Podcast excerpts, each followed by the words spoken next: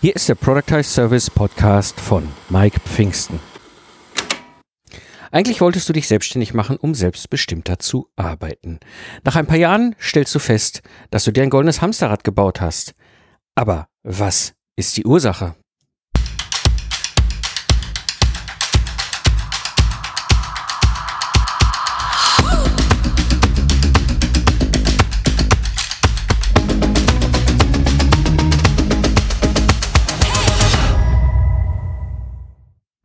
Hallo Independent Professionals, am Mikrofon ist wieder Mike Pfingsten, dein Mentor und Gründer der Project Service Mastermind.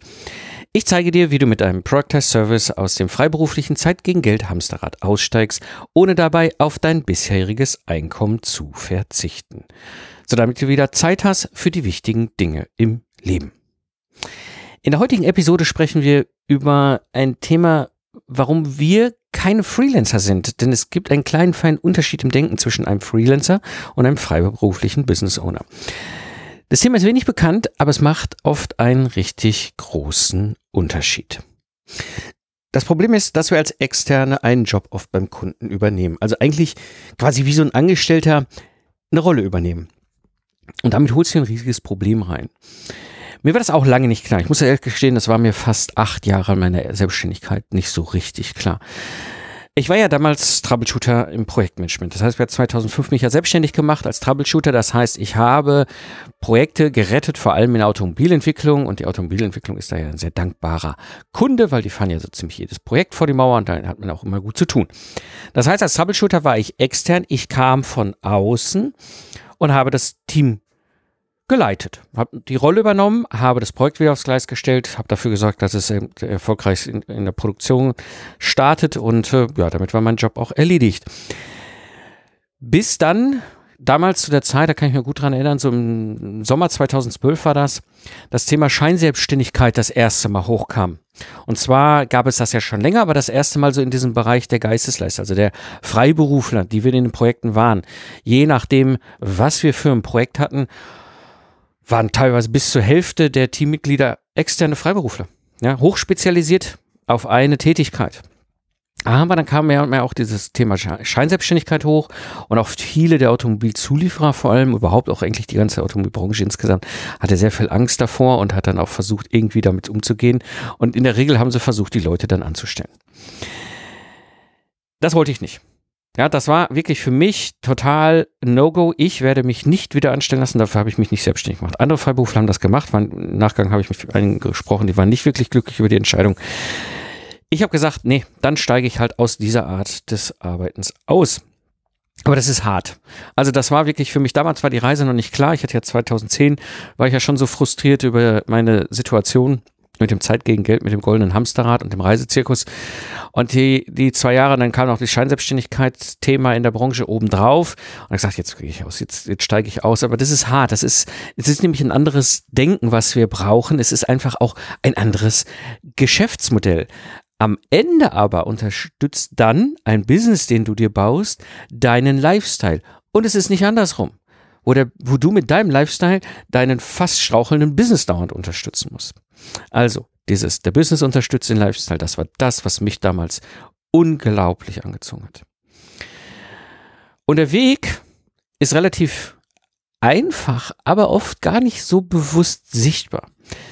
Wir machen keinen Dienstleistungsjob, sondern wir bauen uns ein Dienstleistungsbusiness. Das ist ganz wichtig. Wir bauen uns keinen Job, wir bauen uns ein Business. Bringt mich aber erstmal zur Frage, warum bauen wir uns überhaupt einen Job? Wo kommt eigentlich überhaupt bei vielen von uns diese Situation? Ach ja, ich mache mich selbstständig mit irgendeinem Thema und dann bin ich da in den Projekten meiner Kunden unterwegs. Wir sind ja Wissensarbeiter mit einem akademischen Abschluss. Das heißt, wir haben in der Regel eine, oder wir haben eine hohe Qualifikation, ja, ähm, also sind Meisterinnen oder Meister unseres Fachs. Und wenn wir eins können, ist das durch Denken komplexe Probleme lösen. Und genau diese Fähigkeit wird gerade im B2B halt gebraucht. Das sind gesuchte Menschen und äh, so werden wir halt auch gerne engagiert in verschiedenen Projekten. Jetzt sind wir aber Freiberufler, nicht umsonst selbstständig, weil wir Freiheit lieben. Wir wollen uns nicht in der Anstellung auf einen Arbeitgeber äh, irgendwie ja festnageln, äh, tackern lassen, sondern wir wollen halt frei sein. Was wir aber da machen, ist eigentlich bilden wir das ab, was wir in der Anstellung sehen. Ja, wir bauen uns einen eigenen Job. Und das Ergebnis, das bedeutet, wir sind zwar selbstständig, ja, aber hangeln uns so von Auftrag zu Auftrag. Und das Ganze ist wenig planbar. Da wir es nicht anders kennen, machen wir das Ganze natürlich oftmals auch stundensatzbasiert. Ja, so ist es ja halt auch bei den Angestellten, ne? 40-Stunden-Woche mal vier Wochen, mal gibt ja monatliches Gehalt und solche Rechnungen. Ja. Und so oft ist es auch erkennbar, immer in diesem, ich kenne das noch aus meiner eigenen Erfahrung. Ich habe mir damals als Troubleshooter zwar einen hochbezahlten, aber ey, es war ein Job, ja, gebaut und dann gab es immer das Thema Hoffen auf Folgeaufträge. Was kommt danach? Also bei Troubleshooter war es einfach, nach, wenn ich ein Projekt erfolgreich abgeschlossen habe, dann war es abgeschlossen. Danach gab es keinen Folgeauftrag mehr. Also musste ich hoffen, dass ich danach ein neues Projekt finde, was gestrauchelt ist, wo ich dann wieder das ganze Ding auf die Beine stelle. Also ich habe mir einen Job gebaut. Die ersten acht Jahre in der Selbstständigkeit habe ich mir einen Job gebaut. Ich habe mir kein Business gebaut, ich habe einen Dienstleistungsjob gebaut, wo ich quasi mich drin verdingt habe. Freiberuflich. Und das ist kein Job, äh, das ist ein Job, das ist kein Business. Das ist klassisch Freelancing. Ja? Wir bauen dort eine verlängerte Werkbank oder wir sind auf der verlängerten Werkbank dieser Kunden unterwegs. Wir sind, wir, wir, wir übernehmen den Jobersatz. Ja, das heißt, unsere Kunden finden zum Beispiel diese Person nicht für die Anstellung. Ja, ich kann mich noch gut an eine Person in einem meiner letzten Troubleshooting-Projekte erinnern. Das war ein super erfahrener Softwareentwickler, super spezialisiert auf ein Thema. Ähm, da gab es nur eine Handvoll in Deutschland. Der war gerne freiberuflich. Dem haben sie auch viel bezahlt, gar keine Frage. Aber am Ende hat er einen Arbeitsplatz ausgefüllt. Es war ein Jobersatz. Ja. Und es führt halt zu diesem klassischen Hamsterrad. Und es führt aus eigener Erfahrung, für euch geprüft und getestet, definitiv dazu, mehr arbeiten und weniger verdienen. Ja, das heißt, du hast häufig in diesem Hamsterrad das Problem, dass du einfach unglaublich viel arbeitest. Also neben den Kundenprojekten, wo du vielleicht dann irgendwie, keine Ahnung, 140 Stunden im Monat schreibst, hast du ja auch noch ein Business, also der Teil des Business, der jetzt nicht vom Kunden bezahlt wird, also sprich Marketing, vielleicht Netzwerken, ja, dann hast du natürlich irgendwie eine Buchhaltung zu führen und was nicht alles noch zu erledigen ist, wenn man so ein, eine Selbstständigkeit hat. Ja, das heißt, ich arbeite viel und wenn ich dann aber mein 20.000 Euro im Monat, die ich einnehme, durch die Anzahl der Stunden teile, also den internen Stundensatz jetzt mal berechne, ha, ja, das ist nicht so doll. Und eigentlich sind die 20.000 Euro auch falsch, weil man muss eigentlich von den 20.000 Euro erstmal die ganzen Kosten abziehen für Reisen und Auto und Büro und Computer und was nicht alles an, an Tools, Lizenzen und was wir nicht so brauchen. Und wenn wir das alles schön abgeholt dann haben wir ja quasi unser, äh, ja, unser Ertrag, vor Steuern so, und dann, wenn wir das noch ab, dann Steuern abziehen, dann hast du den eigentlichen Nettobetrag, den du dir auszahlst. Also, das ist ja das Vergleichbare in dem internen Stundensatz, den du auch als Angestellter rechnen würdest. Und das sieht dann echt nicht gut aus. Ne? Wenn du so 260 Stunden geteilt durch 5000 Euro, die du dir auszahlst, das ist kein Dollarstundensatz. Ja, es ist wirklich kein Dollarstundensatz und dafür arbeitest du wirklich viel. Ja, und das ist, das ist Freelancing. Das ist ganz klassisch Merkmale vom Freelancing. Da bist du nicht freiberuflich, da bist du Freelancer. Vielleicht freiberuflicher Freelancer, aber sind die Merkmale, ne, du, am Ende hast du keine Freiheit und wirst definitiv wenig selbstbestimmt arbeiten. Die Frage ist natürlich jetzt, wie, wie kann man das denn irgendwie anders machen? Also, der Punkt ist der, und das ist der, der, der entscheidende andere Denkansatz, den du brauchst. Wir bauen uns ein Dienstleistungsbusiness. Wir bauen uns nicht ein Dienstleistungsjob, wir bauen uns ein Dienstleistungsbusiness. Das ist ein kleiner, aber sehr feiner Unterschied. Das bedeutet, wir bauen uns ein System. Ja, das heißt, wir müssen uns überlegen, wenn wir so ein Business haben, dann bauen wir uns ein System ne, jetzt bin ich als Systemingenieur, da reden wir natürlich gerne über Systeme, aber das ist es im Grunde, so simpel wie es sich anhört. Wir bauen uns ein System. Und ein System besteht aus verschiedenen Prozessen. Prozesse, die zum Beispiel die Dienstleistung ermöglichen, ja, also liefern. So, oder du hast Prozesse, die, wenn Kunde anfragt, ablaufen. Oder du hast Prozesse, die nach Auslieferung deiner Dienstleistung ablaufen. Und diese Prozesse sind ein ganz wesentlicher Teil des Systems. Das heißt, du musst dir überlegen, wie wir das klassisch machen, wenn wir ein System entwickeln, wir müssen uns überlegen, was ist drin, was ist draußen, was ist im System, was gehört nicht mehr dazu. Und wenn du überlegt hast, was im System ist, was Teil deines Systems ist, dann die Prozesse dazu. Dann hast du vielleicht ein oder zwei Dienstleistungsprozesse, also die Productized Service, die berühmten. Ja. Das ist nämlich genauso ein Prozess, oder eigentlich ist ein Productized Service eben ein, eine Gruppe von Teilprozessen. Sales-Prozess, Service-Prozess, Follow-up-Prozess.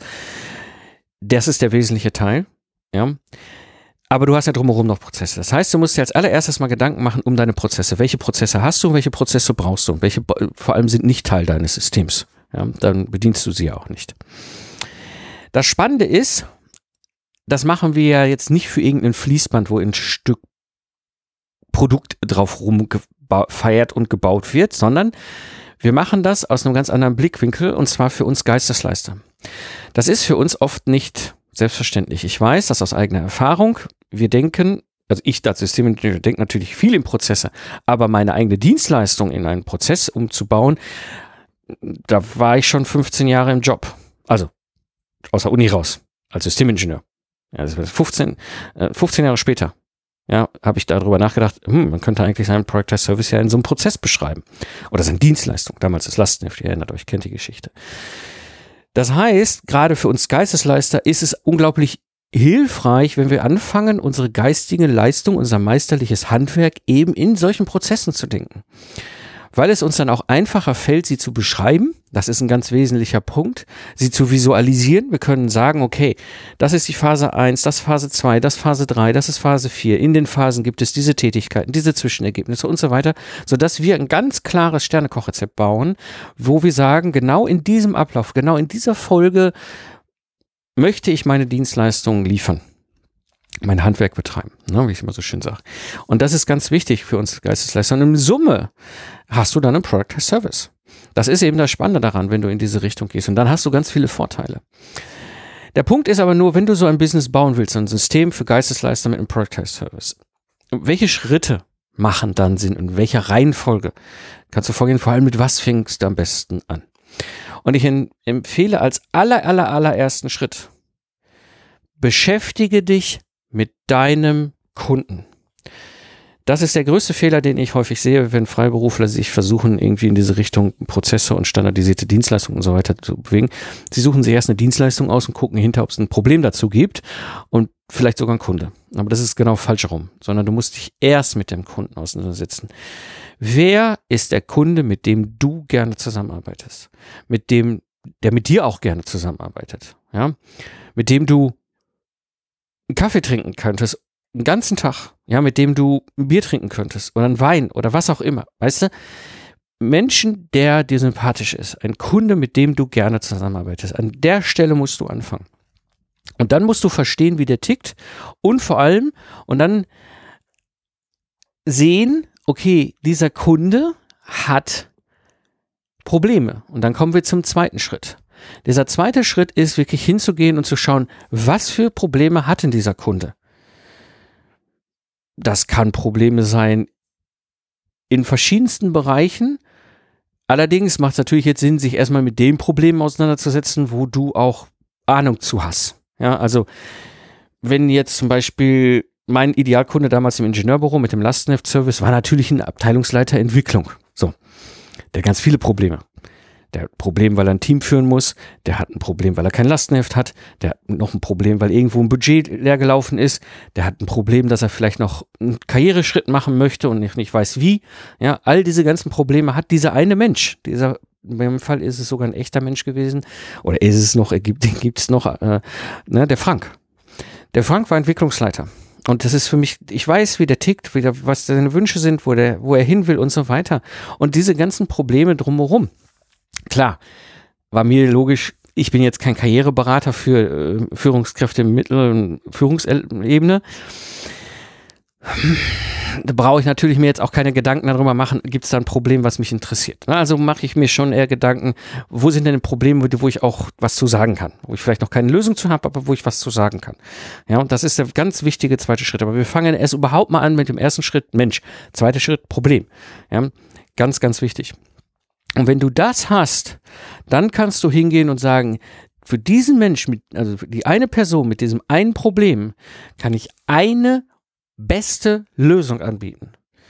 Ja? Beste Lösung heißt schneller, qualitativ top oder eben halt günstiger, als wenn er selber macht. Selber löst das Problem. Ja? Das heißt, besser, die beste Lösung für dieses eine Problem. Und wenn ich diesen Dreiklang habe, eine Person, ein Problem, eine Lösung, dann kann ich überhaupt erstmal diesen Schritt gehen und das ist dann der vierte Schritt, den Prozess entwickeln. Erst dann macht das Sinn, sich mit dem Prozess zu beschäftigen. Wenn, weil, wenn ich das nicht klar habe vorher, dann kann ich ja ganz viele tolle Prozesse malen und da kann ich auch Stunden und Tage und Wochen gerne drin versinken in meinem Büro und habe das Gefühl, ich bin total strategisch am Arbeiten, weil ich mache ganz viele Prozesse.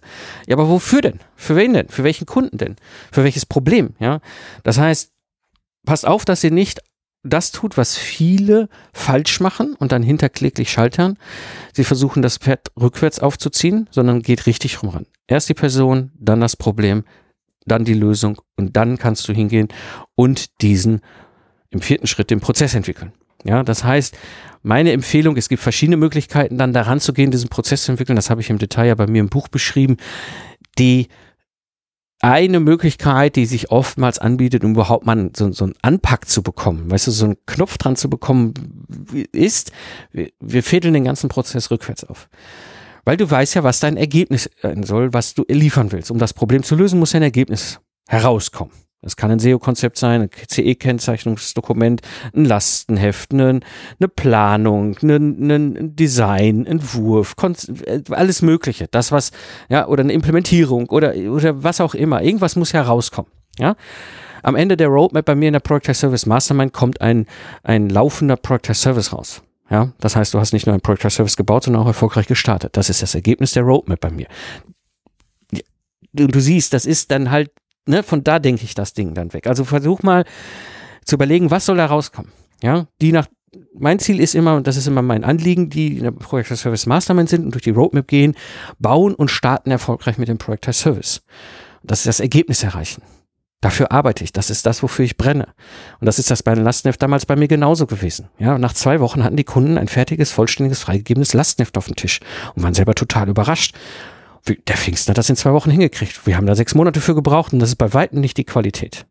Mal abgesehen davon, äh, viel zu viele Doku viel zu viele Seiten und so weiter. Das gleiche auch damals beim Mentoring im, im, im äh, virtuelles Mentoring im Systems Engineering, was ich ja gemacht hat, war ja mein zweiter Projekt als Service im Ingenieur. Mein Ziel, so habe ich schon im Erstgespräch bei der Anfrage mit den Kunden gesprochen. Ich sagte, mein Ziel ist, dass ihr Team in zwölf Monaten alleine laufen kann. Ich mache mich von Tag eins ist mein primäres Ziel als Mentor, mich überflüssig zu machen. Fand die super.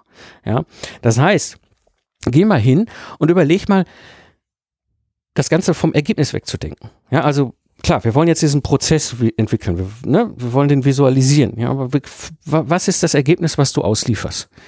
Ja, was das Problem von dem Kunden am Ende gelöst hat. Und dann kannst du rückwärts das Ganze erarbeiten. Ja, das ist, fällt uns oftmals ein bisschen leichter. Weil ich weiß, wenn ich das liefern will, ja, wenn ich das Lastenheft freigegeben ausliefern will, dann muss ich vorher eine Freigabe machen. Aha, dann habe ich eine Freigabephase.